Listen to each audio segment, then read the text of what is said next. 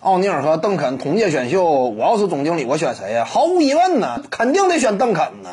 你别说是我了，就是 NBA 当中绝大多数总经理，你就现在的眼光来看，奥尼尔和邓肯他俩同时参加选秀啊，那谁会选奥尼尔啊？一是这位球员呢，总是闹着要离开，当初在这个魔术队闹着要离开，去到湖人，去到湖人之后呢，闹着要离开，对不对？当然。哎，他可能说没闹着离开，但是也是让球队陷入到内部的纷争当中，陷入到内部的啊这样一种争斗当中。这可以说在更衣室内不是一个好球员。这是奥尼尔吗？你总要离开的话，我选他干什么？选他给其他球队培养啊？培养一半没拿冠军呢，他溜了，那能行吗？那肯定是不行的。再有一点呢，你就整个职业生涯这样一种职业态度来讲，那邓肯也是远远压盖住奥尼尔的。奥尼尔在训练当中呢，并不是特别积极，这点科比此前那就无数次抱怨过，对不对？我们清楚啊，一支球队的当家核心和领袖，如果说你在训练场上不积极的话，你这队伍主教练就很难带了。你又是第一核心，你又是头牌，那这队伍就很难管了。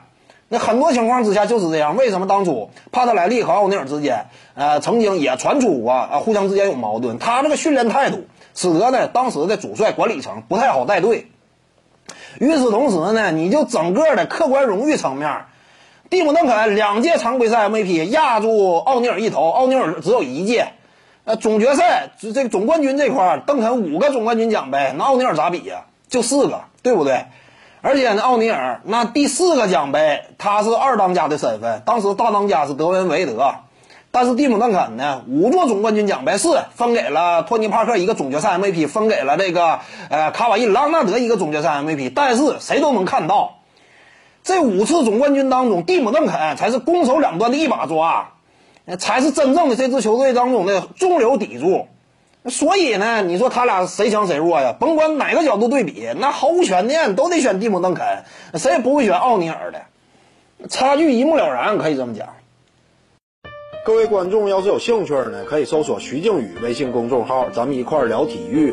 中南体育独到见解就是语说体育，欢迎各位光临指导。